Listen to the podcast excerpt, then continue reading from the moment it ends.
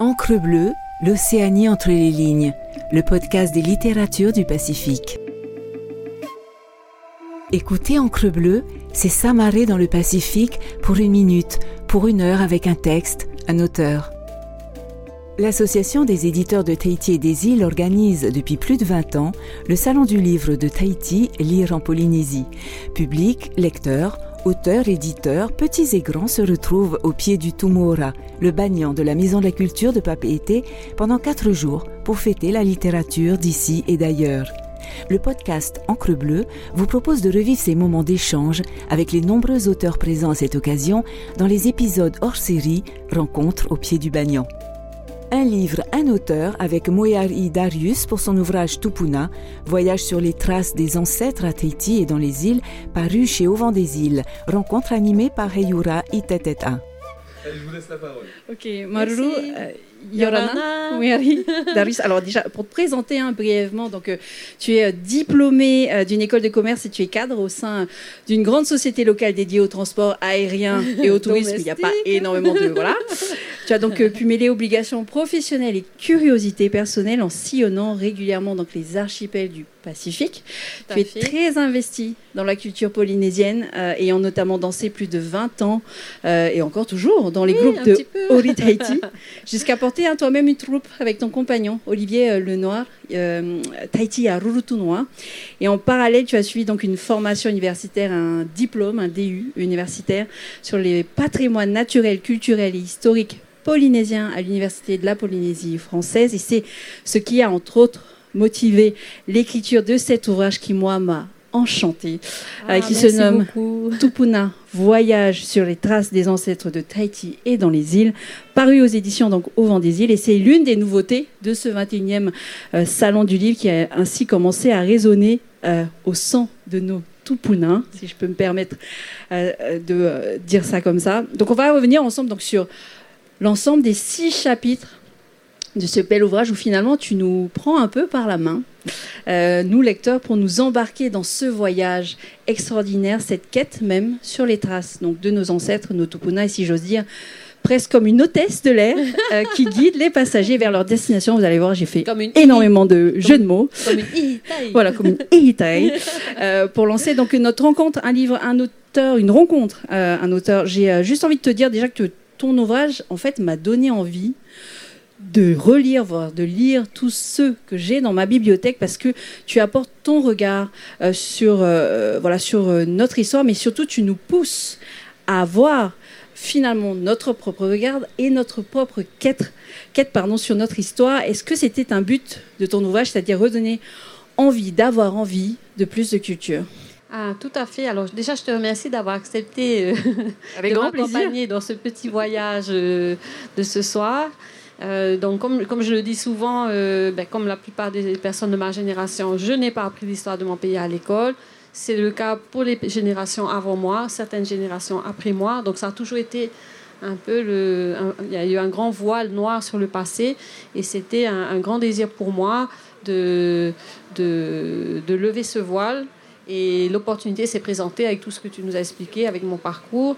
Et euh, j'espère euh, sincèrement et humblement hein, contribuer à, une meilleure connaissance de l'histoire, de nos patrimoines, et que ce livre euh, serait une première marche en fait pour permettre aux, lecteurs de, s'adresser à, à d'autres livres peut-être plus, plus compliqués, parce que c'est vrai que dans, dans ce travail que j'ai fait, une des difficultés, c'était aussi que l'information existe, mais euh, elle, est, elle, est, elle est dispersée dans de nombreux livres, souvent des livres savants et pas toujours facile à lire du premier abord. Donc j'espère que mon livre, qui se veut vraiment simple, euh, pas dans le contenu, mais dans la façon de, de l'écrire, avec beaucoup de photos, d'illustrations, incitera le lecteur déjà à, à lire jusqu'au bout.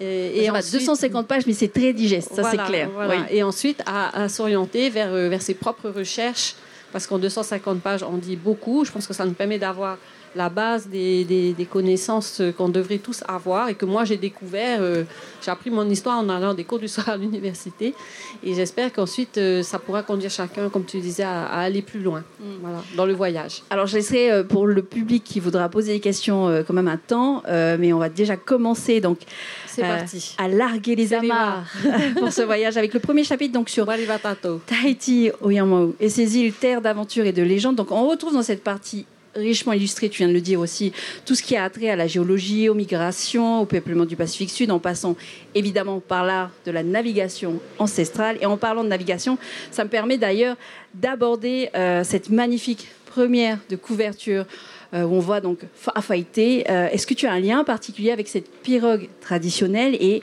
ce qu'elle porte, la navigation aux étoiles? Alors, Fafaïté, euh, effectivement, j'ai une histoire particulière avec euh, cette pirogue. Moi, j'ai beaucoup, euh, suite au diplôme universitaire et à tous les livres que j'ai lus, j'ai voyagé dans le temps. Mais j'avais et j'ai commencé dès cet instant à être passionnée par tout ce qui touchait à la navigation ancestrale, J'en parlais autour de moi, des copains pêcheurs et tout. Est-ce que vous savez naviguer aux étoiles? Est-ce que vous savez naviguer aux étoiles? Et j'ai eu l'opportunité, euh, à une époque où j'avais un peu mis euh, l'écriture de côté, d'être membre de Fafaite Te Maori. Donc euh, j'ai participé pendant trois années en tant que Ihite. Est plutôt de la terre. J'ai navigué un petit peu. Mais c'est vrai qu'avec mon travail, je n'étais pas disponible tout le temps. Donc sur Fafaite, également sur Maru Maru Atua, la pirogue des îles Cook. Et euh, j'ai réalisé aussi l'accueil pour Rukulea, qui est la, maman de nos pirogues d'aujourd'hui. Mm. Voilà. Donc oui, oui, beaucoup de beaucoup d'intérêt pour cette pirogue et pour le message qu'elle véhicule. Et je suis très fière que nous ayons notre pirogue parce que dans toutes les recherches que j'avais faites, on voyait que les Hawaï, euh, voilà, les îles Hawaï, les, Hawaïens avaient leur pirogue, mais nous, toujours pas. Donc maintenant, je suis très fière que nous ayons notre pirogue. Bien sûr, ce n'est pas la seule. Il y a d'autres personnes qui, qui œuvrent pour le renouveau de la navigation traditionnelle, mais oui, une grande fierté pour, euh, pour Fafaïté. Tu parles de message. Quel est justement le message de Fafaïté Fafaïté prône le, renouveau hein, de, cette, euh, de cette navigation euh, traditionnelle qui, comme beaucoup d'arts ancestraux, ont, disparu. Euh, et donc, il prône aussi le retour à certaines valeurs. Et donc, c'est vrai que c'est une association fantastique. Je vous conseille de, de, vous en rapprocher. moi, je sais que j'ai eu la chance de naviguer, euh, et pas, seulement euh, comme ça, mais aussi euh, aux étoiles. Donc justement, nos Tupuna ont conquis de nouvelles contrées en naviguant avec les étoiles. Aujourd'hui, de grandes nations et riches financiers se battent pour conquérir de nouveaux espaces en direction des étoiles en déployant des trésors de technologie. Est-ce que les connaissances traditionnelles de nos Tupuna ne sont pas plus contemporaines et modernes que jamais? Oui, peut-être. Peut-être qu'on peut le, voir de cette manière-là. Moi, j'ai beaucoup aimé un texte de Eric Kant, euh, qui était un, grand archéologue hein, que, tout le monde connaît, qui est toujours là? Oui. Il est toujours. Il l'est toujours. Yorana Eric. Il est là. Oui, qui est toujours. Et qui était, je voulais dire, qui était mon professeur à l'université. Et donc, euh, j'ai beaucoup aimé un de ses textes. Il disait que le parcours des ancêtres leur élan dans le Pacifique était unique euh, dans l'histoire de l'humanité et était comparable en fait à la conquête de l'espace. Donc je trouve que ce, parallèle qui est super beau, surtout venant de, de quelqu'un de d'aussi euh, savant que, que Eric. Alors pas sûr que c'était comme Jeff Bezos, Elon Musk avec des milliards de dollars, mais justement c'est ça qui est intéressant, c'est de se dire que avec l'intelligence de nos cerveaux, on euh. pouvait aussi faire des choses. Alors j'imagine, le, voyage. Voilà, le voyage continue.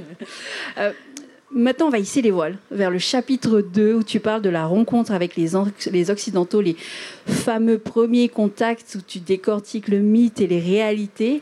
Est-ce que c'est un sujet à aborder avec des pincettes, même encore aujourd'hui, le fait de toucher à un mythe qui subsiste et demeure encore aujourd'hui à déconstruire? Alors, je ne sais pas si ces mythes-là sont, vraiment à déconstruire, mais je dirais qu'ils sont plus à clarifier.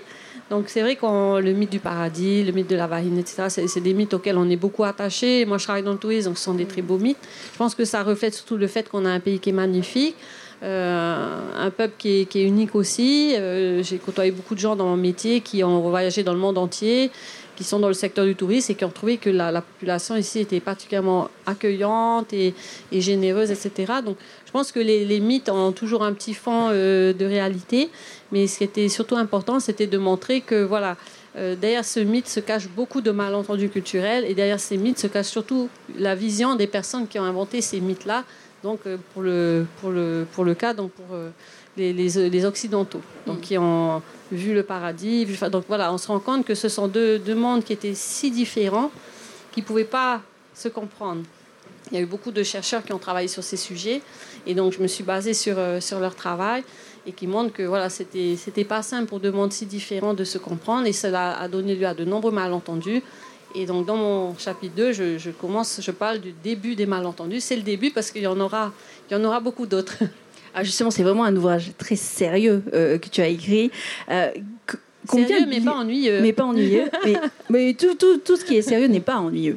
Euh, combien de livres finalement Parce que comme, comme, je disais au début, ça m'a donné envie de relire des livres. Combien de livres est-ce que tu as dû bah, potasser, relire? Parce que tu, voilà, je, me, tu dis, je me suis basée sur des recherches. Je, voilà, comment c'est fait justement ces recherches-là? Alors en fait, moi, mon point de départ, c'est effectivement le, le DU hein, à l'université. Et à l'issue de ce DU, j'ai fait une rencontre. Jean-Bernard Carrier, qui est auteur pour le Grand Guide de voyage dans les planètes. Lui, il était auteur déjà. Euh, il m'a proposé, euh, vu qu'on se, côtoyait dans le cadre professionnel euh, pour mettre à jour son guide, il venait me voir à Tahiti. Et un jour, il m'a proposé Ah, ça te dit pas qu'on fasse un livre ensemble? J'étais un peu surprise parce que ce n'était pas vraiment dans mes plans de vie. et il m'a dit Écoute, tu écris et moi, je fournirai les photos. Et comme je sortais de ce DU avec les yeux écarquillés en me disant Mais en fait, c'est pas possible qu'on soit ignorant à ce point de notre histoire. Donc je lui dis ok c'est parti, je, me lance dans, ce, dans ce projet. Bon ça a pris beaucoup de temps et Christian a été très patient. Combien d'années? Euh, Plus de 15 ans. Plus de 15 ans. Et alors, pour te dire le nombre de livres que j'ai lus, ça sera difficile à dire. Je ne les ai pas comptés. Par contre, j'ai fait une photo que je présente sur ma page euh, d'auteur sur Facebook où je suis en photo avec, euh, avec mes piles de livres et il y en a beaucoup. Hein. oui, j'en ai lu deux mètres et demi. Alors, tu, écris évidemment hein, sur tous les bouleversements subis par ces contacts et qui font euh, tomber peu à peu euh, la civilisation première hein, dans l'oubli. Est-ce que tu penses que cet effacement mémoriel est irréversible alors, c'est vrai que pour moi, de partir sur les traces des Tupuna, donc ça a été dans les livres, ça a été aussi à travers des expériences culturelles. Et des rencontres, hein, j'imagine. Des rencontres, euh, tous mes voyages aussi que j'ai pu faire, euh, dont tu parlais au début. Euh, il y a beaucoup de choses qui m'ont surprise et dans ce livre, je, suis allée d'étonnement en étonnement, de surprise en surprise et, c'est tout ça, je, le partage avec vous. L'effondrement démographique, ça a été un grand choc pour moi. Euh, et euh, c'est vrai que c'est compliqué de se dire comment est-ce que la civilisation, ou en partie, a pu survivre en ayant vécu tous ces bouleversements. Donc les premiers contacts, les, guerres, euh, qui se sont suivies, l'effondrement démographique, l'évangélisation, la colonisation française, comment on a pu, comment cette civilisation en fait a pu survivre. Donc, dans mon chapitre 3, je parle lequel on va arriver bientôt. Je parle de cette civilisation perdue, puisque oui, suite à tous ces événements, euh, elle, a, elle, a, disparu en, grande partie. Euh, est-ce que c'est irréversible? Je, je, ne saurais pas trop. Euh, je, je, pense qu'il y a beaucoup de choses qu'on peut retrouver. à travers, ben, le, comme le travail que j'ai fait, mais sur, des, sur tout un tas de domaines spécifiques. Il y a des choses qu'on peut retrouver et puis il y a des choses qui sont effectivement mm perdu à jamais et qu'il faut euh, réinventer ou reconstruire comme ça a été le cas de, de certains secteurs. Putatupuna, hein, notamment, que tu cites euh, dans l'orage aussi. Oui. Et c'est comme ben, peut-être la danse ou certains aspects du tatouage où on a dû... Il y a une part de, d'authenticité, puis il y a une part inévitable de, de, création parce que, ou d'invention un petit peu, parce que c'est on n'a pas de machine à remonter le temps. Hein, c'est ça, en fait. Euh, Après les étoiles, on, va remonter avec le, projet des étoiles, peut-être qu'ils vont nous faire la machine en question. Alors maintenant, on va amarrer sur le chapitre qui m'a le plus marqué, moi. Euh, c'est euh, le troisième euh, chapitre de ton livre. Le thème, c'est celui d'une civilisation donc perdue. Et pour cela, je vais te citer, puisque tu écris Autrefois maître dans l'art de mémoriser les traditions, les Polynésiens deviennent subitement un de ces peuples sans mémoire, sans passé. Est-ce que ton livre vise à une éventuelle résurgence de certaines pratiques aussi ancestrales ou au moins à une reconnaissance à leur juste valeur par les Polynésiens qui ignorent encore majoritairement les us et coutumes de leur tupuna un, retour à certaines traditions, je, je, ne sais pas. il y avait des traditions qu'on a envie, c'est pas mal. Quoi. Oui, en fait, moi, moi ce qui m'a plu, c'est que euh, la civilisation des, des, ancêtres n'était pas du tout celle que moi j'avais pu entendre enfant. En fait, il y a beaucoup de, de, préjugés et de mythes hérités. Fantasmés. voilà, beaucoup de fantasmes hérités de l'époque des grandes découvertes, entre guillemets, par, par les Européens, donc où ils ont projeté leur regard et ils ont vu un certain nombre de choses qui n'étaient pas forcément une réalité. Donc en fait, comme je le disais tout à l'heure, leur vision renseigne sur eux-mêmes, leurs problématiques et leur société, mais ne nous renseigne pas forcément sur la nôtre. Donc il faut apprendre à lire entre les lignes. C'est le travail que font les chercheurs aujourd'hui, de nous aider à lire entre les lignes. Et les chercheurs polynésiens ont leur rapport aussi là-dessus. Donc euh, c'est vrai que euh, ce que je dis souvent, parce qu'on me dit, ah oui, ben, la, société ancienne, on ne peut pas la retrouver puisque c'est une civilisation orale. Moi, ce que j'ai découvert, c'est que ça ne suffit pas à expliquer qu'il y ait une déperdition. Ce qui explique pour moi le plus la déperdition, ce sont ben, les épidémies, l'évangélisation, la colonisation, tous ces faits, tous ces événements, puisque de ce qu'on sait aujourd'hui, euh, la Société des Anciens avait développé des systèmes de mémorisation très élaborés avec des taouas dans chaque domaine. Donc le taoua n'était pas euh, le prêtre forcément, mais c'était le spécialiste, l'expert dans chaque tradition. Donc, et, puis on avait les repos, les récitants, ils apprenaient des généalogies par cœur, par cœur, par cœur. Donc ces sociétés n'auraient pas survécu si elles n'avaient pas développé des systèmes euh, très élaborés de mémorisation. Donc pour moi, c'est déjà une première chose. Alors après, effectivement, pour un peuple qui était maître dans l'art des traditions, ils deviennent tout d'un coup, sous la plume occidentale, un peuple sans histoire, puisque longtemps dans l'histoire de l'Europe et à l'époque des grandes colonisations euh, et des grands empires coloniaux, ils considéraient que les peuples sans écriture n'avaient pas d'histoire. Or, nous savons aujourd'hui, et les chercheurs européens sont les premiers à, nous, à nous renseigner là-dessus, que cette vision-là était, erronée, bien sûr. Donc, euh, et effectivement, on doit aujourd'hui apprendre à, lire entre les lignes. C'est ce que mes professeurs m'ont appris, c'est ce que j'ai essayé de, partager dans ce travail-là. Et euh, ouais, c'est passionnant d'avoir de, un nouveau regard euh, sur, euh, sur les ancêtres et, que, et, de, de, revoir notre vocabulaire aussi. Mm. Hein, dans ce chapitre, on reparle de... Ben, et ça, je l'ai beaucoup appris avec, avec Eric Comte notamment. Hein, C'était le terme, on dit plus préhistorique on dit pré-européen. On dit plus des, peuples primitifs, on dit des peuples premiers. C'est important parce que tous ces mots-là ont une connotation. Les mots sont importants, oui. Voilà, ça a une connotation très péjorative et très dévalorisante pour les peuples qui étaient différents. Mm. Alors qu'aujourd'hui, on les remet tous hein, à, leur, juste place. Et ça, c'est ça, c'est agréable aussi d'avoir ce nouveau regard. Oui. Et, tu proposes aussi euh, un, un regard dans ce chapitre, ce que j'ai beaucoup apprécié, c'était la partie sur le culte des ancêtres, la hiérarchie, les enjeux de cette dernière. Est-ce que tu en tires, toi, des enseignements qui pourraient être appliqués euh, à nos sociétés aujourd'hui? Alors, moi, moi j'ai adoré aller à la rencontre des Tupuna. J'ai appris plein de choses et j'ai trouvé que sur certains sujets, ils étaient euh, très en avance par rapport aux sociétés occidentales à la même époque. Euh, le rôle des femmes, par exemple, bien, bien que ce soit cette ancienne société était autrefois une société euh, guerrière et masculine principalement. Les femmes avaient une place et on considérait qu'elles avaient un certain mana et un mana certain. et, et c'est vrai que c'est en devenant, en rentrant dans, la, dans, la, dans l'évangélisation, dans la société chrétienne, que les femmes sont devenues inférieures hein, dans, dans, dans, la vision euh, qu'on a pu avoir ensuite. Donc, c'est vrai que ça, j'ai trouvé ça super. J'ai trouvé ça formidable aussi que ben, la société ancienne admettait qu'il y avait des marous.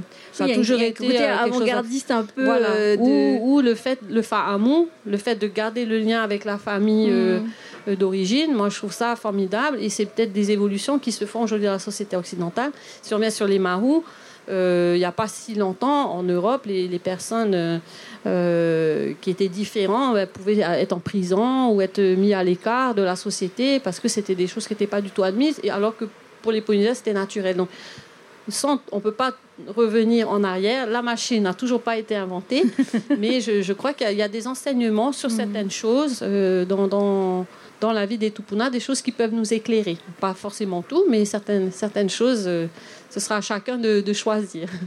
Ah, pour terminer sur ce chapitre, donc tu fais le répertoire de, tu as choisi hein, 10 us et coutumes de la naissance à la mort et une introduction à ce que nos ancêtres justement ont apporté au reste du monde Est-ce que sur ces dix préceptes, euh, est-ce que c'est transposable encore aujourd'hui? Ça, rejoint un peu aussi ma question d'avant et puis surtout sur la partie ce que les ancêtres ont apporté au reste du monde.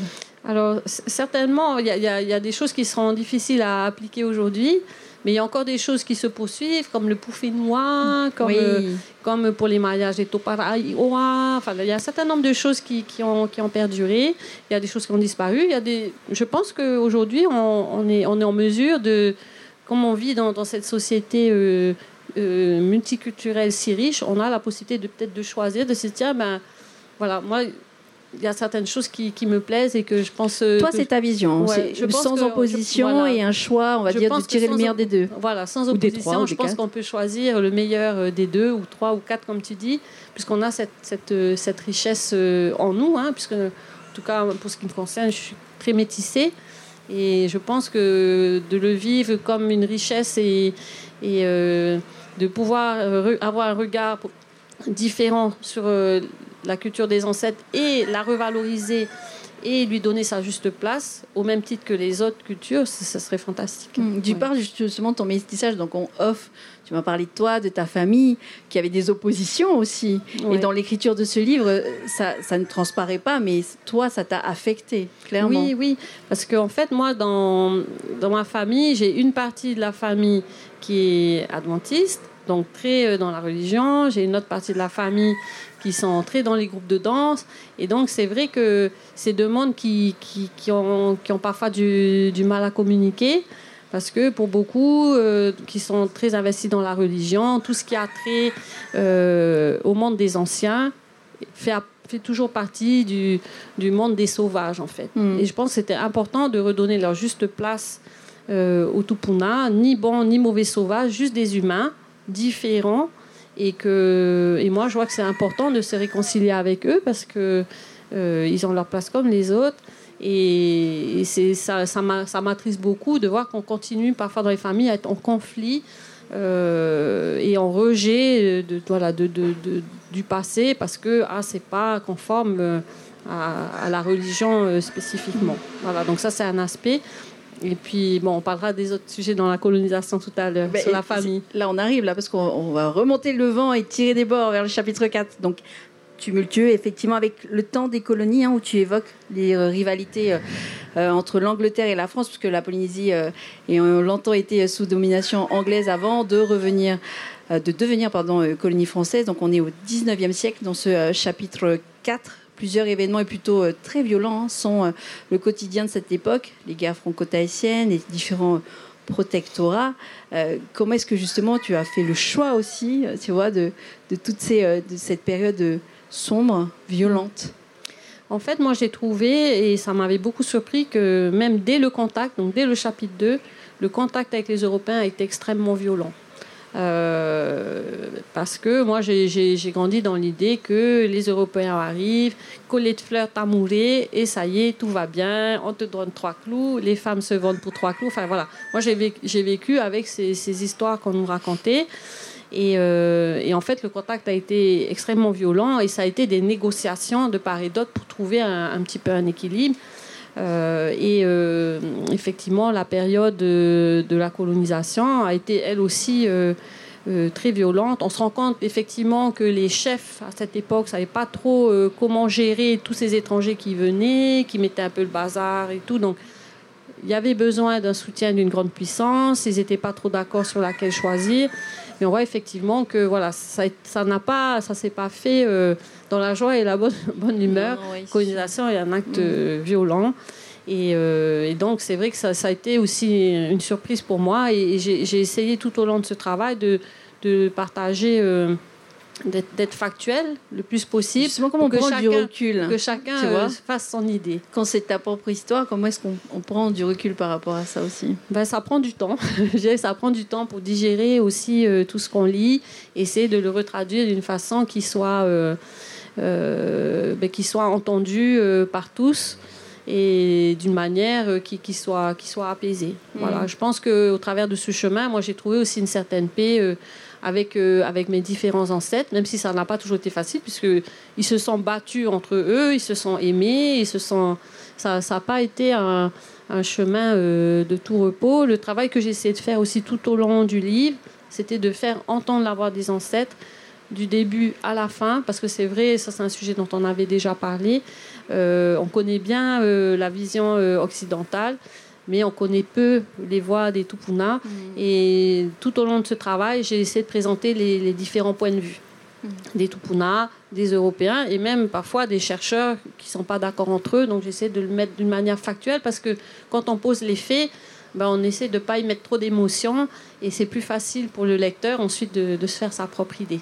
Est-ce que tu dirais que tu as fait un, travail de chercheuse euh, ben, moi, Parce que ce n'est pas ton métier de base. Oui, ce n'est pas mon métier. Moi, je, moi, je suis. Euh, euh, j'ai un master en marketing, donc ce DU sur les patrimoines. Mon expertise, c'est la connaissance des destinations des îles et, des pensions, etc., et, et le transport aérien. Donc c'est vrai que quand je suis partie sur ce chemin-là, j'avais un peu une appréhension de me dire, mais est-ce que les gens vont s'intéresser à mon travail vu que je ne suis pas docteur en quoi que ce soit? Euh, Mais je, pense que l'intérêt. Moi, ma force, je pense, dans ce travail, c'est, justement d'avoir un profil marketing, communication, tourisme. Euh, et ce sont ces connaissances-là que j'ai utilisées pour rendre accessible, en fait, euh, le, les connaissances que j'ai pu acquérir dans ce DU patrimoine et que j'ai développé, euh, puisque après le DU, il a fallu lire les deux mètres et demi de, de piles de livres. Voilà. Donc c'est vrai que c'était c'était un peu une inquiétude, mais ma maman qui est chercheur de double doctorat me dira elle me le dit d'ailleurs souvent, ce n'est pas parce que tu n'as pas le statut que tu n'es pas chercheur. C'est un véritable travail de recherche que tu as fait. Et d'autres, Evan A, que, à qui j'ai présenté mon travail, m'ont fait la même réflexion. Ils m'ont dit non, non, c'est un vrai travail de recherche. C'est un travail énorme qui a été fait de recherche, de lecture, de synthèse, euh, enfin pour synthétiser toutes ces connaissances. Donc, euh, Bon, voilà. Il fallait ton profil pour ça, certainement. peut-être, peut-être, Dans ce chapitre, donc, euh, sur le temps des colonies, se pose aussi le casse-tête de l'indivision. Alors que les Tupuna avaient une organisation spatiale et une relation à la Terre qui devait être communautaire, tu cites d'ailleurs cette phrase traduction la Terre n'appartient pas à l'homme, c'est l'homme qui appartient à la Terre. Et cette problématique donc d'accès aux biens immobiliers aujourd'hui encore, euh, euh, est-ce que c'est pas aussi un marqueur de l'évolution euh, sociétale polynésienne, cette perte de repères par rapport à leur propre terre?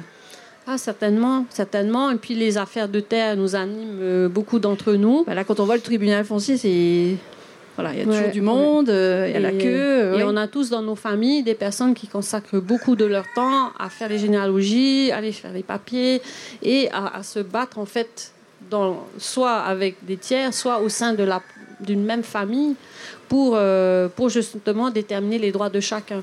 Donc c'est vrai que au, temps des Tupuna, euh, la terre appartenait aux ancêtres. Ils te les mettent à disposition. Tu as l'usufruit, en fait, tu as le, tu as le droit de l'utiliser. bien même il y a un chef de clan. Voilà, voilà. Donc chef de clan a pour rôle de voilà de répartir euh, les, les, terres auprès de chacun en fonction en fait d'une organisation sociale. Mais c'est vrai que voilà chacun pouvait euh, trouver sa terre. Après, il y a des discussions possibles sur ces sujets-là, puisqu'il y avait certainement des conflits au niveau des terres et parfois des guerres et des déplacements, etc. Mais c'est vrai que le principe de base consistait à ce que la terre n'appartient pas à une personne. C'est le code, la, la, colonisation française qui a fait, euh, qui a mis en place le code civil et les, systèmes de droit de propriété. on se rend compte que jusqu'à aujourd'hui, c'est une source de grande souffrance pour les familles. Et j'avoue que je ne sais pas trop comment on va sortir de là, et, puis de, de, de conflits incessants au sein des familles euh, où finalement beaucoup euh, se retrouvent sans aucune terre. C'est un comble quand même pour un peuple pour qui l'essence même c'était la terre appartient aux ancêtres et c'est aux, aux, descendants d'en prendre soin, mais en, étant certain euh, le plus souvent de, de, pouvoir avoir un lieu où résider. Et donc c'est vrai que là aujourd'hui on est, on est dans des conflits permanents. Moi je vois pour ma propre famille, c'est les affaires de terre et je ne suis pas bien sûr la seule. nous occupent beaucoup de temps et font beaucoup de conflits.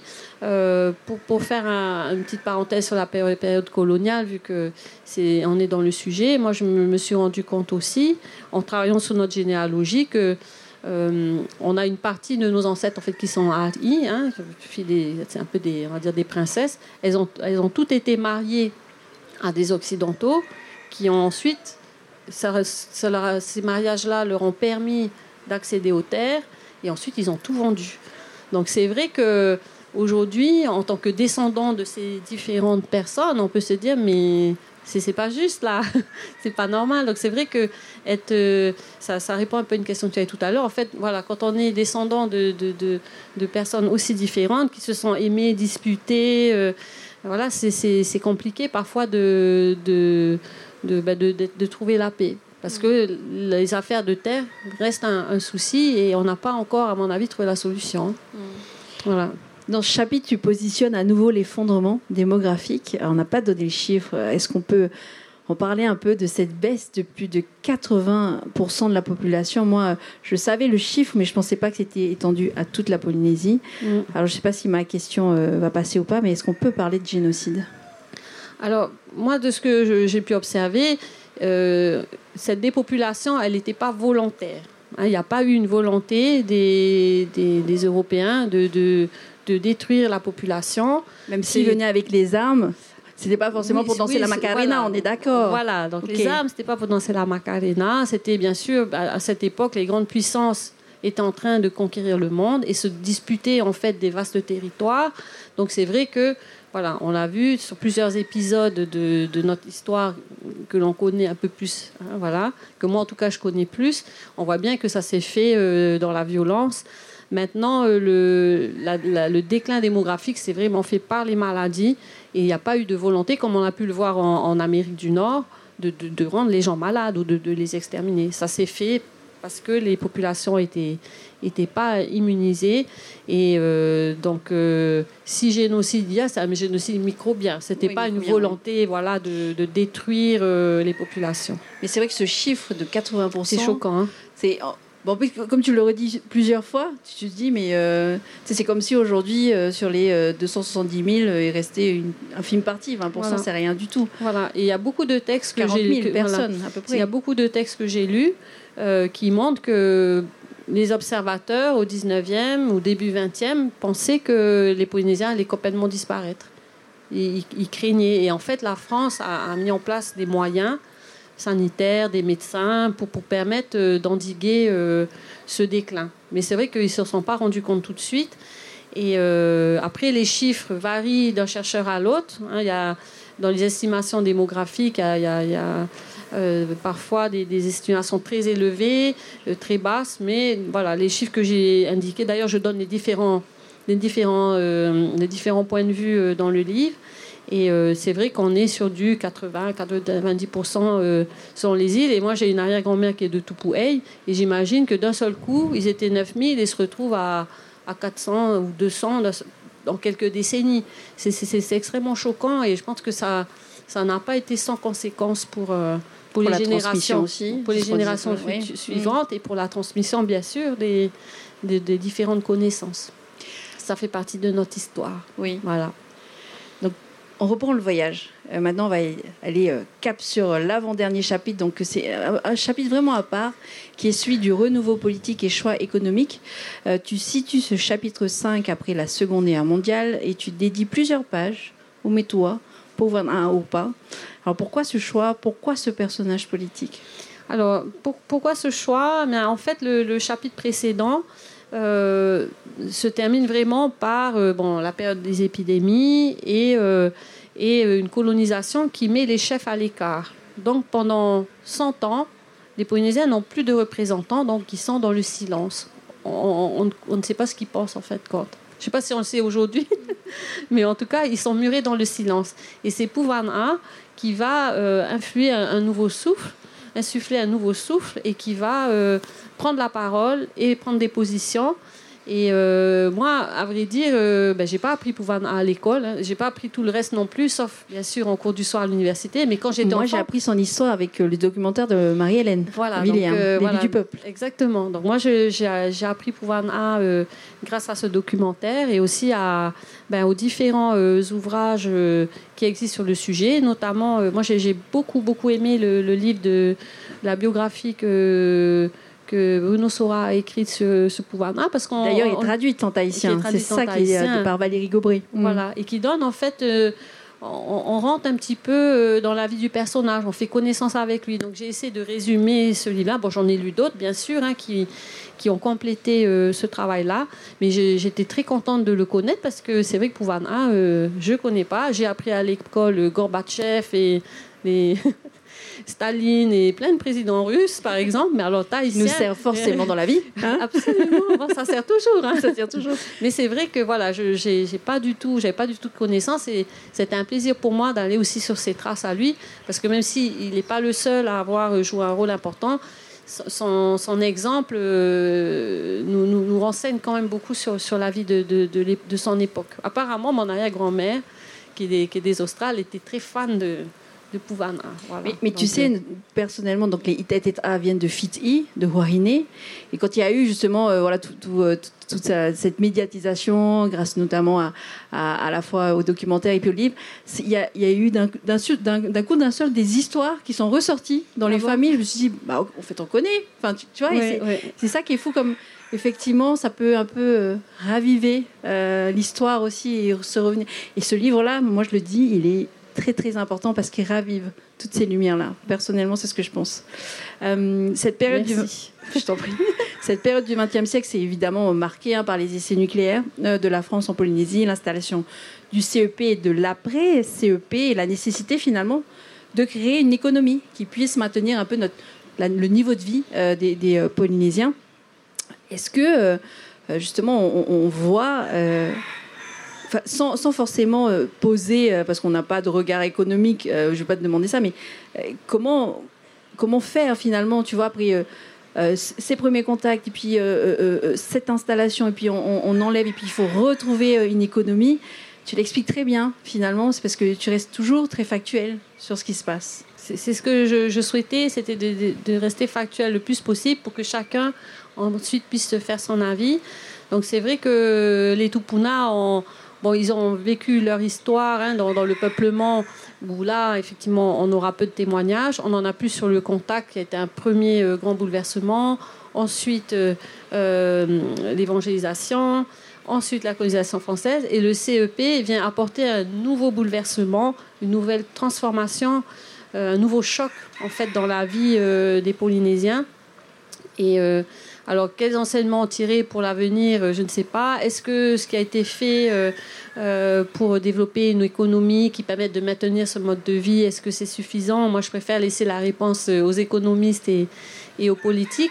Par contre, je, re- je retiendrai une chose, c'est que ça, c'est quelque chose qui m'a beaucoup marqué et, interpellé. C'est le fait que dans les années euh, avant CEP, euh, sur le plan alimentaire, on était beaucoup plus autonome qu'aujourd'hui. C'est-à-dire, on exportait même des denrées à l'extérieur. Et c'est vrai que Oui, les oranges, Voilà. il y a tout un catalogue. euh, oui. euh, Alors peut-être qu'aujourd'hui, on n'arriverait plus à les vendre à l'extérieur. Je, je ne sais pas. hein, on peut pas Au niveau concurrentiel, ouais, peut-être que c'est compliqué. ouais. Voilà, on est dans, un- dans une mondialisation où, où c'est un petit peu compliqué avec des pays très puissants.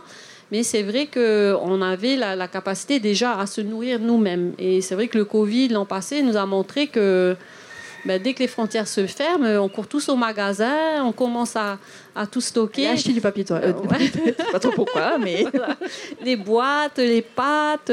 Et euh, pourtant, euh, on a aussi un, un renouveau vers le secteur euh, primaire depuis euh, ce Covid, parce qu'on voit les émissions à la télé, etc., où on nous montre comment planter, etc. Donc c'est un retour. Hein, c'est comme les problématiques en, en termes d'obésité. Moi, je dirais, quand j'étais enfant, on n'arrêtait pas de nous dire ne mangez pas le mantéti, ça fait grossir. Bon, ok. Et aujourd'hui, on nous dit mais non, arrêtez de manger euh, des hamburgers et de boire du Coca-Cola, c'est le matupuna qu'il faut manger. Donc voilà, il y, a- des choses sympas à prendre dans, l'héritage des tupuna et qui sont meilleures pour la santé. Et, comme le, le j'ai vu une jeune fille euh, aux infos il n'y a pas longtemps en parler, dire euh, remangez le mat de vos ancêtres parce qu'au moins vous serez en meilleure santé. le sucre, eh, on c'est un poison. cacher, on un adore bon le sucre. avec du mitihoué. Non, mais moi, je suis fan de ce Mahatopuna, tu vois. Moi, on m'a pas dit... euh, Ah, tu- l'as pas entendu mais, mais pourtant, oui, je, je vois qu'effectivement, ça peut... Voilà. Voilà. Euh, la destination finale, donc le chapitre 6, pour moi, il te définit, euh, puisque tu écris sur la renaissance de la culture polynésienne et patrimoine. Donc, quand le renouveau culturel a eu lieu, bah, tu n'étais pas né. Euh, Qu'est-ce que tu peux, toi, nous en dire au travers de ton expérience aussi personnelle de la culture Et euh, est-ce que tu ambitionnes, toi, de contribuer à un, un nouvel ou un autre élan culturel? Alors pourquoi pas hein, On pourrait faire quelque chose ensemble et oula avec d'autres. Il y a déjà beaucoup de gens qui œuvrent pour. euh, je pense que ce renouveau, il est, il est en permanent euh, re- renouveau peut-être. Euh, donc euh, c'est vrai que le, le, renouveau culturel, euh, se- alors dans, dans le, c'est vrai que les cinq premiers chapitres déroulent le fil de l'histoire jusqu'à nos jours. Euh, et à la fin de cette histoire, je, je n'avais pas à, savoir comment, euh, ok, on sait tout ce qui s'est passé, mais comment la danse est revenue, comment les tatouages sont revenus après euh, 100, 200 ans euh, d'interdiction. Donc ce- le sixième chapitre, le dernier, s'interroge vraiment sur voilà, ce renouveau culturel. Donc euh, il y a une partie effectivement qui s'est faite euh, quand j'étais toute petite, hein, le, le retour de la danse, etc. Ma maman nous a amené quand on était petite à tous les tiurei, parce qu'on disait le tiurei et pas le heiva. Donc euh, c'est vrai que c'est là de À là. l'époque, est il n'y avait pas autant d'écoles de danse. Ça, alors je me moi, souviens aussi. Voilà, donc quand j'étais petite, je pense qu'il y en avait très peu. Elle nous a amenés au, au Tiurei, donc ça fait naître chez moi un désir de un rêve d'être danseuse que j'ai pu euh, réaliser. Euh, par la suite, effectivement, dans les années 90, il y avait quoi 4-5 écoles de danse. Aujourd'hui, il y en a, je sais pas, tu sauras ça plus que moi, une quarantaine, j'en sais rien. Ah non, même plus, oui. Ouais, voilà, Oui. beaucoup. Sans parler de toutes les écoles qu'il y a à l'étranger.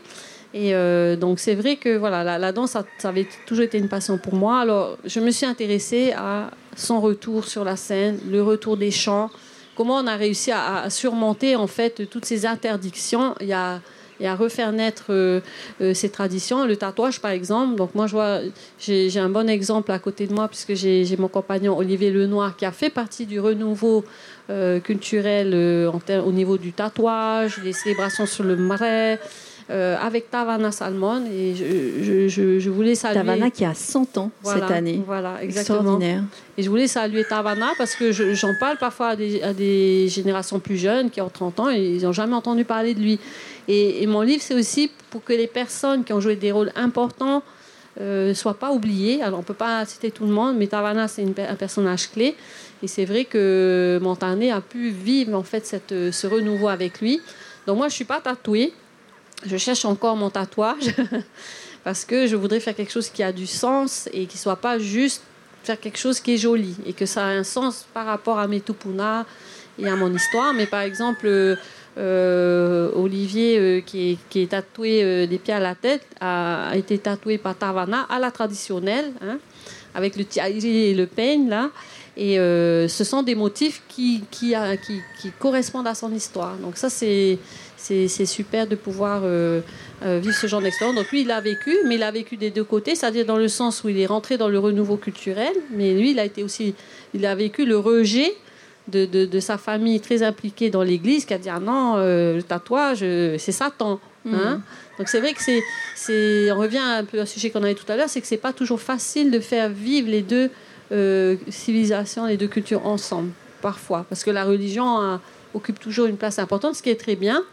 Mais voilà, on- on- c'est pas toujours facile de trouver euh, une juste place pour chacun. Donc moi, ben, le renouveau, en, en continuant ce sujet, Turo Apoto, euh, euh, Henri Hiro, euh, que je, qui, est- qui est d'ailleurs ma, ma première phrase euh, du livre, euh, c'est plus la génération de ma maman, par exemple. Mm. Donc moi, je les ai pas connus, donc je les ai découverts également à travers ce, ce voyage sur les traces des Tupuna.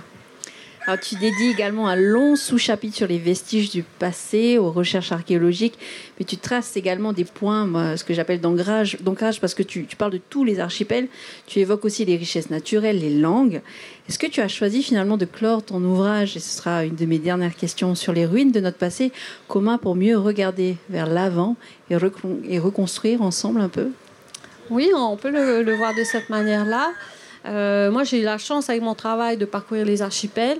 Et donc, c'est vrai que les photos qui sont à l'intérieur sont, des, lieux que j'ai tous, quasiment tous vus et des photos qu'on a choisies avec, avec l'équipe de, Christian, mais qui correspondent à des lieux que j'ai connus. J'ai eu la chance de, parcourir la Polynésie et de connaître mon pays, ce qui n'est pas forcément le, cas de tout le monde.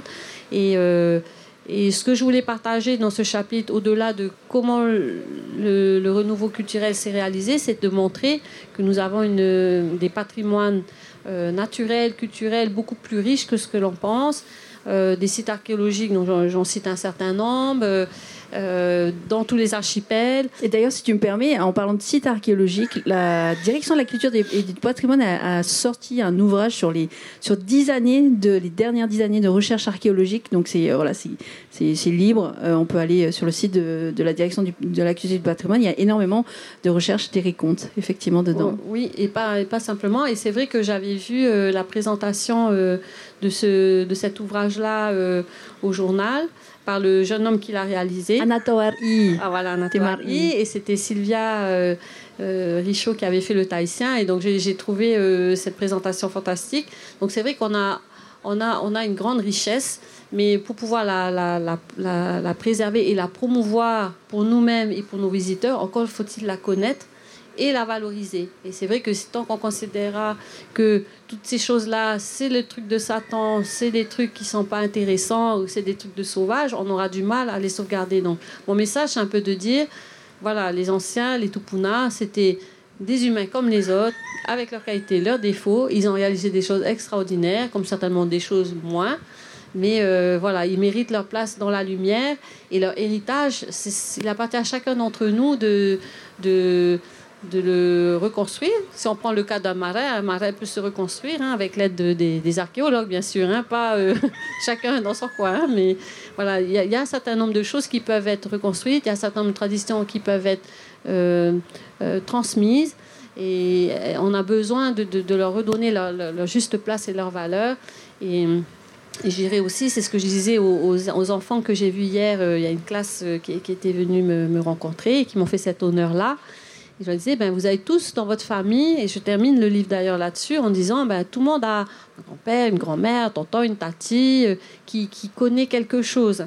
Euh, un raouteti, un trestage, une technique de pêche, et, et il appartient à chacun de nous d'apprendre de, de, ces connaissances-là et de, et de les préserver. Parce que c'est vrai que voilà, une fois que les personnes de connaissance seront parties, ben, on sera bien, malheureux de se dire Ah, ben j'aurais dû écouter ma grand-mère, ah, ben j'aurais dû écouter mon, mon grand-père. Ce qui est naturel quand on est jeune, on ne s'intéresse pas forcément aux trucs des vieux. Mais voilà, c'est c'est pas forcément des trucs de vieux, c'est des trucs d'aujourd'hui qui peuvent euh, euh, apporter un grand épanouissement. On le voit pour la danse. La danse apporte un grand épanouissement à de nombreuses personnes. Donc les autres connaissances que les, Tupuna euh, nous ont, les autres héritages qu'ils nous ont transmis, sont aussi une source d'épanouissement. Moi, j'en suis convaincue. Moyari, pour cette euh, interview, cet échange. Je sais que je suis dans les, le, le, temps, le timing, puisqu'il reste encore euh, 10 minutes pour euh, celles et ceux qui veulent, veulent, poser des questions.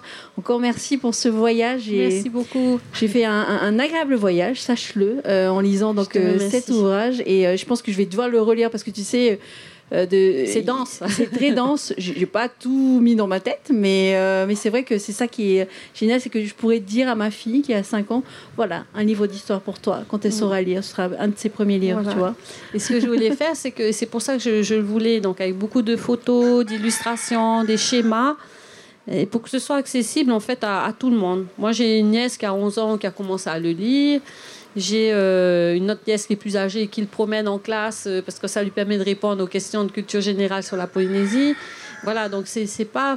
Voilà, j'espère vraiment euh, que, ça permettra de toucher un, large public. J'ai aussi beaucoup d'amis dans la danse ou autres qui me disent ah moi je j'aime pas trop lire donc j'ai ben justement moi j'ai fait ce livre en pensant à vous avec toutes ces photos ces illustrations des petits le saviez-vous qui attirent l'attention mmh. sur un sujet en particulier c'est vrai qu'il y a plein de petits détails euh, voilà. qui sont euh, qui ont leur importance en fait voilà il y a plusieurs façons de, de rentrer dans le livre Et euh, j'espère qu'en lisant ben, certaines parties, ils auront envie de plonger dans le, dans le reste du livre et de monter dans la pirogue avec nous.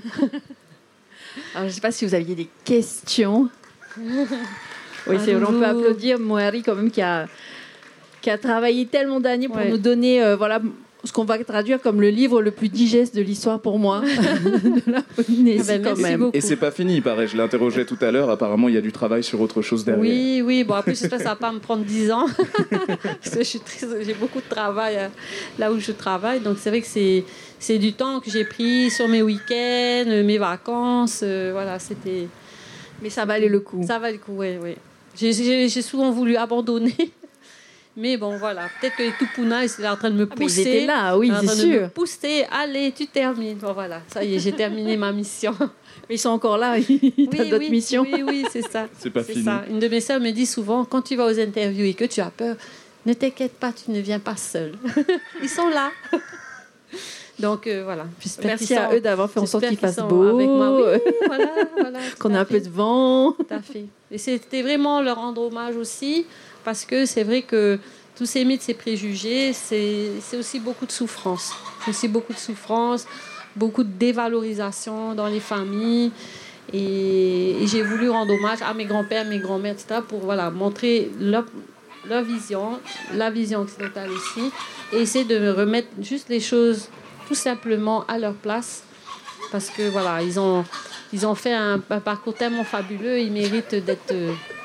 Euh, pour moi, dans tu vois, il y a d'autres toupounas, là. Il y a des petits coqs qui sont là en mode. Euh, elles, veulent poser des questions. Ah, hein, les poules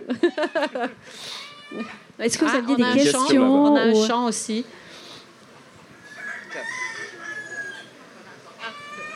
Je, vous entendez oui. Euh. Et c'est un constat, ce n'est pas une question je suis euh, très fière et je, tes parents, tes grands-parents pourraient être très fiers d'avoir une, une, jeune ici, de cette génération, qui vient. ce que j'ai entendu là, ça me, ça me fait vraiment beaucoup de. C'est chaud au cœur. parce que c'est la transmission qui est faite par toi et euh, cette médiation euh, d'une manière euh, intelligente. Là, moi, j'ai, vu ton parcours de recherche de chercheur. Hein, Merci beaucoup. Et les livres que tu as lus et je, je t'assure, j'espère que beaucoup continueront à écrire. C'est ce que j'espère. Parce que c'est très riche. Et euh, réellement, j'ai hâte de lire ton livre parce que je l'ai acheté. Hein. Ah, ah merci. Bah, magnifique. Hein. Merci. beaucoup. Hein. Merci beaucoup. Mais c'est vrai qu'en 257 pages, on ne peut pas raconter toute l'histoire dans tous les détails pour tous les archipels. Mais voilà, je suis partie de l'histoire de Tahiti parce que c'est la plus documentée. Euh, c'est celle où on trouve le plus de choses. Et j'ai fait, autant que faire se peut, des, des, des petits, des petits clins d'œil aux autres archipels, parce que j'ai une arrière-grand-mère de Tupoué, des amis aux Marquises, plein d'amis au Tuamutu. Donc voilà, j'ai parlé aussi, je ne sais pas s'il y a des personnes qui sont originaires de Hana, quand même, c'est les Paratas, hein, c'est un peuple aussi qui m'a qui m'a beaucoup plu. Donc euh, voilà, j'ai essayé d'oublier personne, mais c'est vrai que j'espère que ça permettra à, d'autres de, de, de, de partir faire des recherches de leur côté et de, continuer à nourrir ce travail-là. Voilà, tout à fait. Merci beaucoup. Merci beaucoup. Merci. Yorana? Yorana. Alors Moi, je suis, comme la dame, très fière d'être là ce soir parce que sans vous connaître, sans connaître le contenu de ce livre, j'ai été aspirée. Ah, merci beaucoup. Alors à chaque fois que vous êtes passé euh, ou à la radio, à la télé, j'étais là. Alors je vous ai écouté, je vous ai beaucoup entendu et je me demandais si j'allais vous rencontrer. Et Heura m'a aidé à vous rencontrer, ah, donc c'est la raison pour laquelle je suis là ce soir. Donc je suis venue sans savoir ce qu'il y a dans ce livre et ma première question était a-t-il été facile pour vous? Parce que vous avez parlé de la, de la première page de couverture, mais vous avez parlé que de l'image. Vous n'avez pas parlé du titre. Est-ce que ça a été facile pour vous de donner ce titre à ce livre? C'est ma première question. Oui. Et ma deuxième question était est-ce que les textes anciens, en réo, les Papatupuna ou autres, les légendes ou les écrits de nos anciens, vous ont aidé aussi à enrichir ce livre? Merci beaucoup pour la question. Merci d'être venu me voir et de m'encourager. Euh, alors, euh, là, je suis tellement émue que je, je, je, perds mes moyens. Le titre. Le titre. Alors, le titre, moi, quand j'ai commencé à écrire ce livre-là, il y a plus de 15 ans, je l'avais mis sur les traces des ancêtres. C'était parce que c'était mon chemin. Je partais en expédition sur les traces de ces Tupuna, dans les livres, mais aussi, je le dis souvent, dans toutes les expériences que j'ai vécues, en allant euh, visiter les îles, en découvrant le tiki de l'Evaver, les, les sites, les pépés aux marquises, euh, voilà. Et aussi à travers euh, la danse, parce que j'ai beaucoup dansé, puisque souvent dans les thèmes, on apprend aussi les légendes. Alors j'ai la chance aussi d'avoir une maman, Simone Grand, qui est une érudite, n'est-ce pas Qu'elle est auteure de thèmes aussi. Donc c'est vrai que tous les échanges que j'ai eu avec elle, on se voit tous les dimanches, on s'appelle tous les jours, voilà, ça m'a aussi beaucoup enrichi. Donc mon titre au départ, c'était Sur les traces des ancêtres. Et ensuite, j'avais des hésitations. Est-ce qu'on met histoire, euh, histoire, nature et culture? C'était un peu ça mon titre. Et en fait, comme il y a un autre livre qui était déjà sorti par les professeurs de l'université, mes professeurs d'ailleurs, une histoire de Tahiti, c'était compliqué d'avoir deux livres qui s'appellent Histoire. Donc, du coup, ben, j'ai dû me creuser la tête et me dire qu'est-ce que je vais trouver comme titre qui, qui va avoir du sens pour moi. Et, euh, et c'est là que j'ai regardé en fait des, livres qui étaient euh, faits par les Maoris. Euh, Wakamoana, hein, c'est un livre que j'ai consulté aussi. Wakamoana, c'est un livre qui, traite de la, navigation. Hein, qui m'a, il y a beaucoup d'informations aussi dedans, qui est, édité euh, par les Maoris. Il y, a, un autre livre qu'ils avaient fait, Tangata Henua, qui parlait à ce moment-là de, ben l'histoire hein, de, des Maoris. Donc je me suis dit, euh, c'est bien aussi de mettre un nom, euh, un nom tahitien, un nom qui, qui, qui ait du sens, avec la crainte que peut-être qu'il ne sera pas compris par les gens qui ne sont pas locuteurs. Et donc, bon, ça a pris un petit moment, mais c'est après, c'est devenu une évidence. Tupuna. Ça pouvait être que ça, en fait. Donc, j'ai eu des difficultés à trouver le titre, mais je me suis dit que ces difficultés, elles m'ont conduit là. Je devais être là. C'est ce titre-là. Parce que c'est le seul nom qui, devrait être sur cette, sur cette couverture, Tupuna. Et après, ben, on a gardé en sous-titre Mon voyage les traces des ancêtres, parce que c'est un voyage dans le temps, mais aussi dans les îles. Je suis convaincue qu'en parcourant notre pays et les pays de nos cousins, on, on peut aller sur leurs traces.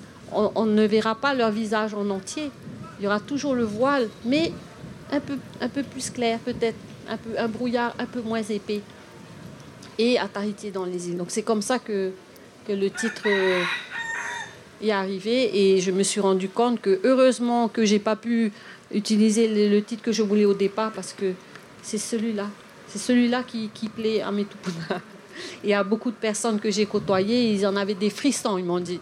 On a des frissons avec ce titre. J'ai dit, bon, mettons Voilà. Et il te Papa Tupuna Alors, ce que j'ai essayé de faire donc, tout au long de ce travail, on en parlait un peu tout à l'heure, c'était voilà, quand je me suis dit, OK, je vais écrire ce livre, donc je suis repartie dans les livres, encyclopédie Oya, et après tous les livres sur, tous ces sujets. Et j'ai commencé à faire mes chapitres, de faire dans un ordre, voilà. Voilà. Et, à, chaque fois, je me suis demandé, OK, les visions occidentales, on les connaît bien. Bougainville, ça, voilà. même le volcanisme. Donc j'ai essayé, tout au long de ce voyage, de présenter le point de vue tahitien d'abord, si je le trouvais hein, dans les textes anciens. Donc, par exemple, quand on chapitre 1, on plante le décor et qu'on parle de la formation des îles, eh bien, avant de parler du volcanisme, je parle de Taroa, de Maui, de Taf'e, de Hiro, de Ru parce que moi, je les ai découverts dans ce voyage aussi. Je n'ai pas appris l'histoire de mon pays à l'école, à part en cours du soir à l'université, mais je n'ai pas appris mes légendes non plus. Alors, du coup, je me suis dit, ben, ça va être l'occasion de, mettre un peu. Voilà. Donc, dans mon premier chapitre, c'est Terre et de légendes. Donc, c'est vrai que je présente des légendes à différents endroits qui proviennent euh, principalement de Tewira Henry. Alors, Henry, ce n'est pas une tahitienne, mais son grand-père, Osman, hein, le missionnaire, a collecté des textes auprès des Taoua, hein, des, des grands sages de l'époque. Donc, voilà, on, peut considérer quand même que c'est que c'est que c'est un matériau fiable. Pareil, quand on arrive sur quand les Européens se posent la question, et encore aujourd'hui, d'où viennent les Polynésiens euh, ben j'ai trouvé des textes dont Bengt Danielsson, qui est un chercheur suédois, qui a beaucoup, beaucoup travaillé au musée, il a trouvé des textes où les, les premiers explorateurs demandaient au Tatatumu ah, euh, d'où venez-vous? Et eux, ils répondaient Nous Hawaii, Maimato. Donc, après, où est ce Hawaii C'est toute la question. Et après, il y a tout un chemin pour essayer de retracer le chemin dans l'autre sens. Et voilà. Et donc, tout au long du livre, quand j'ai pu, j'ai euh, mis effectivement, euh, par exemple, Marot Arua aussi, la dernière reine de Tahiti, qui est une Teva, donc on est de cette même lignée-là.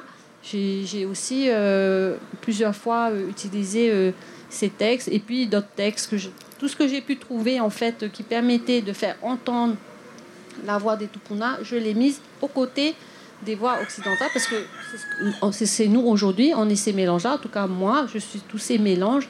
Mais il fallait faire entendre ces voix-là parce que c'est celles qu'on a qu'on connaît le moins. Et, ça donne un meilleur équilibre, en fait. Ça donne une vision, je, pense, plus juste des choses, puisqu'on a les différents points de vue. Après, c'est vrai que j'ai pas eu en main un, des, putatupuna, euh, ça, j'ai pas. Mais bon, j'ai utilisé les travaux des chercheurs euh, euh, parce qu'il y a aussi une grosse remise en question. Les chercheurs aujourd'hui n'ont pas du tout la même vision que les exploiteurs il y a 200 ans, ça c'est certain.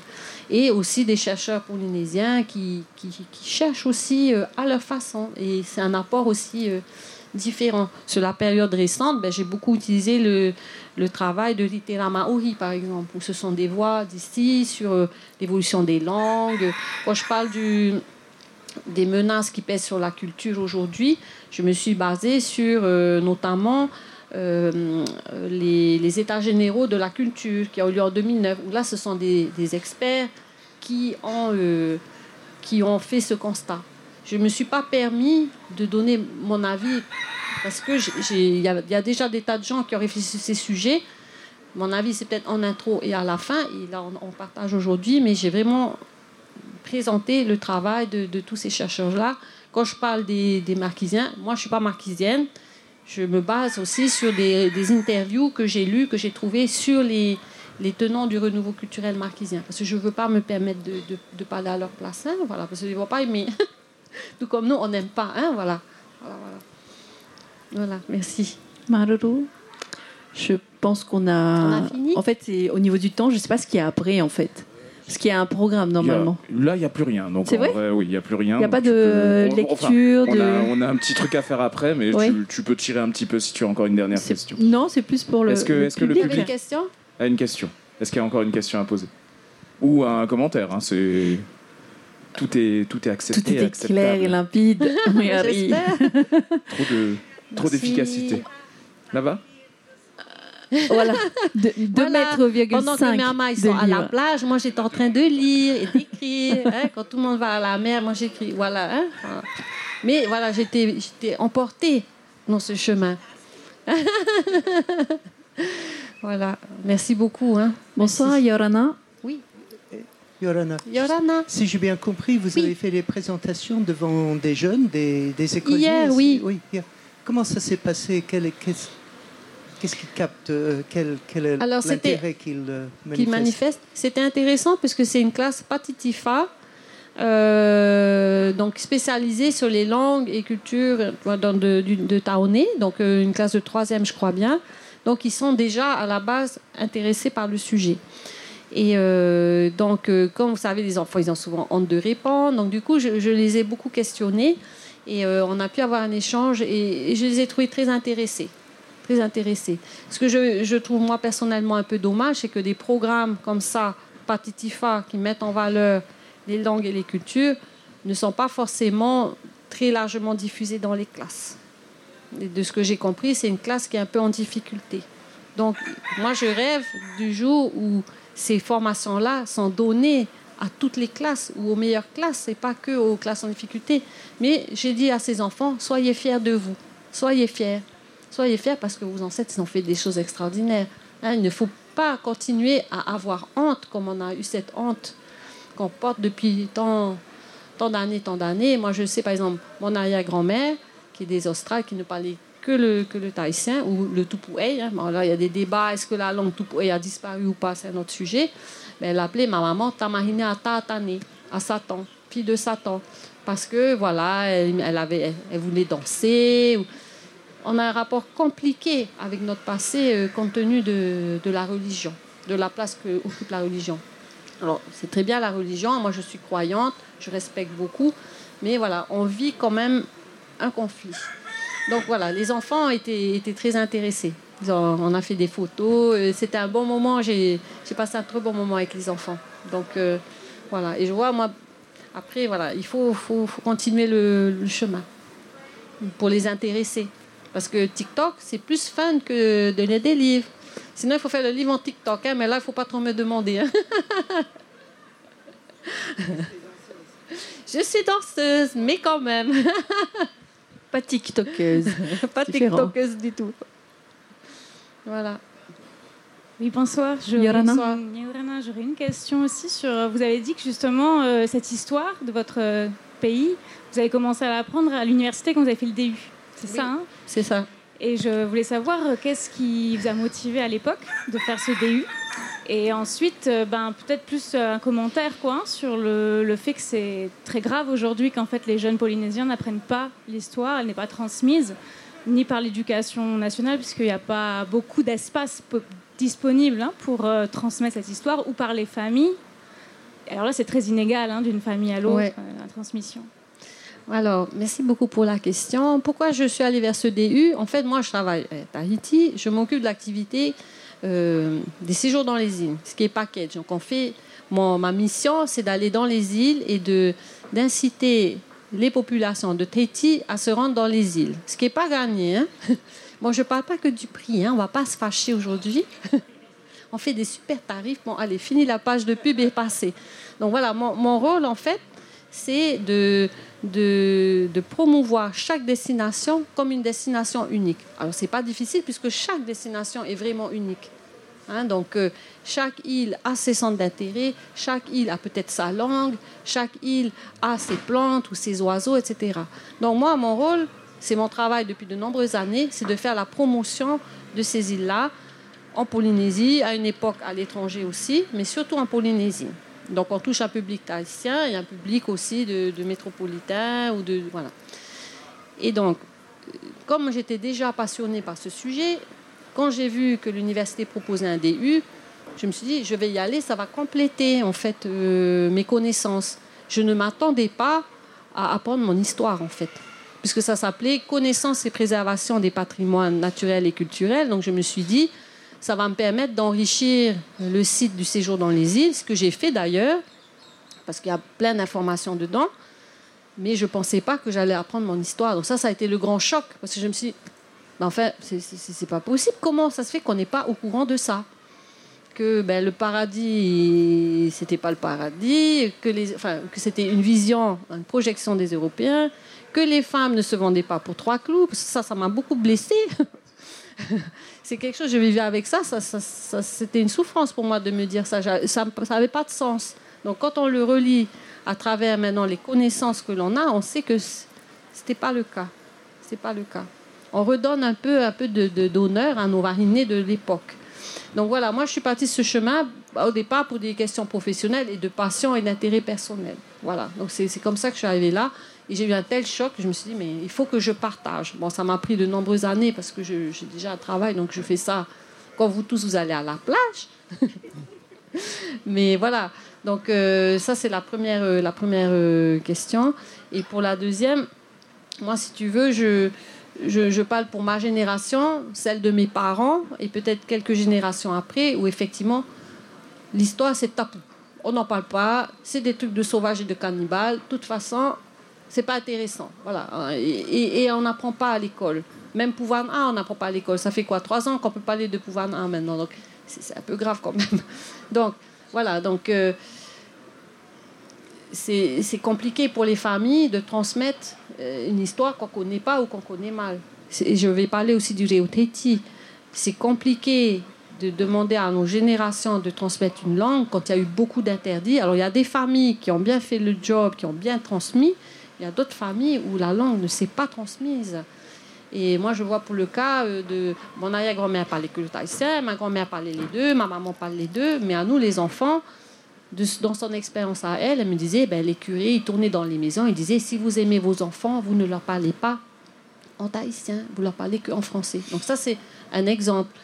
Après, euh, c'est pas pareil pour toutes les familles, hein. mais moi, je vois mon copain qui est Rurutu, euh, lui, il ne connaissait, il est né avec cette langue. Ses parents ne parlent d'ailleurs aujourd'hui que cette langue. Et à l'école, il se faisait punir parce qu'il ne parlait pas le français, qui est une langue qu'il n'avait jamais entendue avant. Donc ça, c'est compliqué aussi. Donc euh, je pense que la transmission, euh, c'est un vrai sujet. Moi, je ne peux pas parler pour l'éducation et tout, mais voilà, je pense qu'il y a beaucoup de travail qui a été fait déjà. Parce que entre ma génération et les générations d'aujourd'hui, par exemple mes nièces qui vont à l'école, elles apprennent plus de choses que moi quand j'étais à l'école. Hein, forcément, il y a une évolution et pour les langues aussi. Mais euh, le travail, euh, il en reste beaucoup. Et justement, pour, parler de la transmission demain, nous faisons donc une table ronde avec Virita Imana, le directeur du Centre des métiers et des arts, et euh, Myriam Bono, la directrice du musée Tahiti des îles, et Mouer Idarius autour des chemins de la transmission que j'aurai le plaisir aussi d'animer. Bonne soirée. Merci Merci à tous. C'était un livre, un auteur avec Moeari Darius pour son ouvrage Tupuna, Voyage sur les traces des ancêtres à Tahiti et dans les îles, paru chez Au vent des îles. Merci d'avoir écouté cet épisode et n'hésitez pas à naviguer sur Encre Bleue pour découvrir d'autres rencontres au pied du Bagnan et la série de lectures audio du Pacifique Le Murmure des livres. Retrouvez-nous sur toutes les plateformes d'écoute et sur le site lireenpolynésie.pf. Maururu et Yaurana.